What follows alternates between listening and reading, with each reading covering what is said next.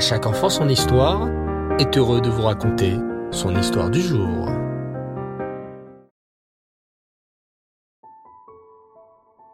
Bonsoir les enfants et Reftov, j'espère que vous allez bien, très content de vous retrouver ce soir. Baou Hashem. Aujourd'hui, je voudrais vous parler d'une synagogue, d'une choule très particulière. Une choule spéciale puisqu'il s'agissait de la choule des cantonistes en Sibérie. Écoutez plutôt cette histoire qui s'est passée il y a à peine trois ans. Tu t'en souviens bien sûr de cet épisode tragique des cantonistes.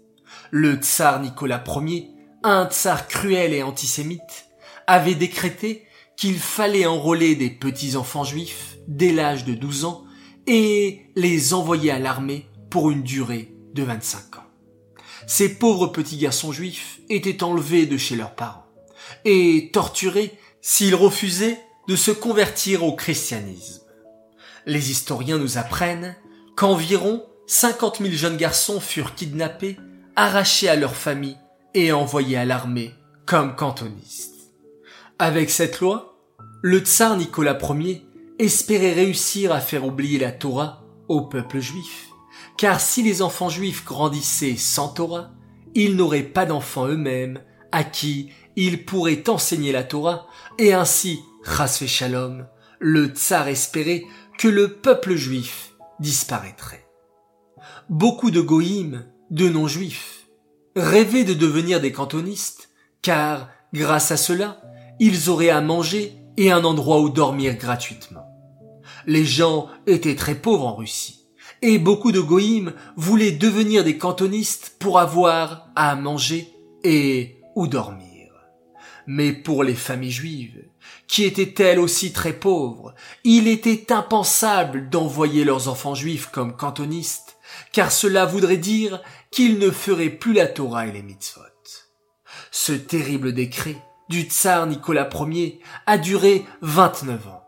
Durant 29 ans, entre 1827 et 1856, des dizaines de milliers d'enfants juifs furent arrachés à leur famille et forcés de devenir des cantonistes.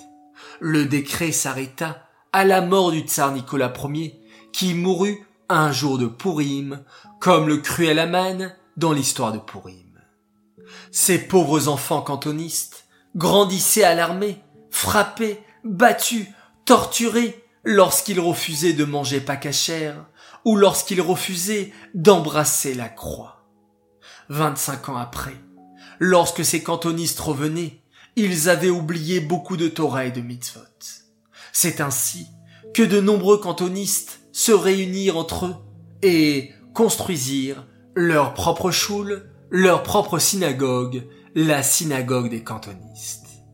Une de ces synagogues que tu peux encore visiter se trouve en Russie, dans la région glaciale de Sibérie, plus précisément dans la ville de Tomsk. Là-bas se trouve une ancienne choule en bois, très belle, qui a été construite par des cantonistes. Cette choule de Tomsk a été construite en 1906. Et il y a de cela trois ans, au mois de février 2018, quelque chose d'incroyable s'est passé. Le gouvernement russe a décidé de rendre cette synagogue aux Juifs de Russie. Car cette choule, pendant la guerre, avait été confisquée par les Russes communistes et maintenant, il y a à peine trois ans, le gouvernement russe a annoncé au grand rabbin de Russie, le Rav Berel Lazar. Nous voulons rendre la choule de Tomsk, la choule des cantonistes, aux Juifs de Russie. Quelle joie une grande fête a été organisée. La synagogue de Tomsk, la choule des cantonistes, de ces juifs courageux, allait être rendue aux juifs. Et, soudain, en plein milieu de la fête, un homme, du nom de Baruch Ramatsky, a sorti un objet très précieux. Un Sefer Torah. Que s'était-il passé? En fait, le grand-père de Baruch Ramatsky était le dernier gardien de la choule de Tomsk avant qu'elle ne soit confisquée par les communistes. Ce gardien a donc précieusement gardé le Sefer Torah des cantonistes qu'il a transmis à son fils, puis à son petit-fils. Maintenant, ce Sefer Torah allait de nouveau pouvoir être réutilisé. Cela faisait 90 ans que ce Sefer Torah avait été caché. Et maintenant, la choule de Tomsk, des cantonistes, allait pouvoir ouvrir.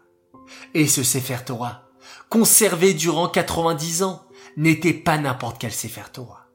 C'était un Sefer Torah qui avait été écrit par un cantoniste lui-même, dont le nom est encore écrit sur le rideau de la choule, Rav Tzierch Yankelovitch. Aujourd'hui encore, les enfants, la vie juive continue. La Torah continue. Il y a dans la ville de Tomsk environ 4000 juifs aujourd'hui et le chaliar, Rav Levi Kaminevski, s'occupe de ces juifs pour les rapprocher de la Torah et des mitzvot. Aujourd'hui, le Rav Levi Kaminevski organise des fêtes et des excursions pour rapprocher les juifs de la Torah, dont beaucoup d'entre eux ont une mère juive, mais pas de père juif, et ne connaissent ni la cacheroute, ni le Shabbat, ni les mitzvot. Le Rav Kaminevski s'occupe d'eux à Tomsk, dans la froide Russie. Et quand on lui demande si Eret Israël ne lui manque pas, car c'est le pays où il a grandi, le Rav Levi Kaminevski, qui a été envoyé par le rabbi de Lubavitch, leur répond. Les Juifs doivent pouvoir vivre là où c'est confortable pour eux. Et s'ils veulent vivre à Tomsk, alors ils doivent jouir des mêmes infrastructures qu'un juif de France ou d'Amérique. Ils doivent avoir une école juive, des produits cachers, une communauté solide qui les entoure. Et c'est cela que nous construisions chaque jour pour eux, Baou Hashem. De cette histoire, les enfants, nous apprenons que rien ne peut nous faire oublier la Torah. Même le tsar a essayé. Le tsar aujourd'hui est mort. Et la choule des cantonistes, elle, est toujours là. Et même dans la petite ville de Tomsk en Sibérie, la vie juive continue à fleurir. Cette histoire est dédiée les Nishmat, Suzy Messaouda, Bat Matayesh, Aléa Shalom. Voilà les enfants, merci d'avoir écouté un épisode de plus autour de notre histoire juive. J'espère que cela vous a plu, que cela va nous renforcer dans l'étude de la Torah et l'application des mitzvot. Je vous dis Laila Tov, bonne nuit, faites de jolis rêves, on se retrouve dès demain matin pour la mitzvah du Rambam, pour le Dvar Torah sur la paracha et plein d'autres choses. Je vous dis au revoir et on se quitte en faisant un magnifique schéma Israël.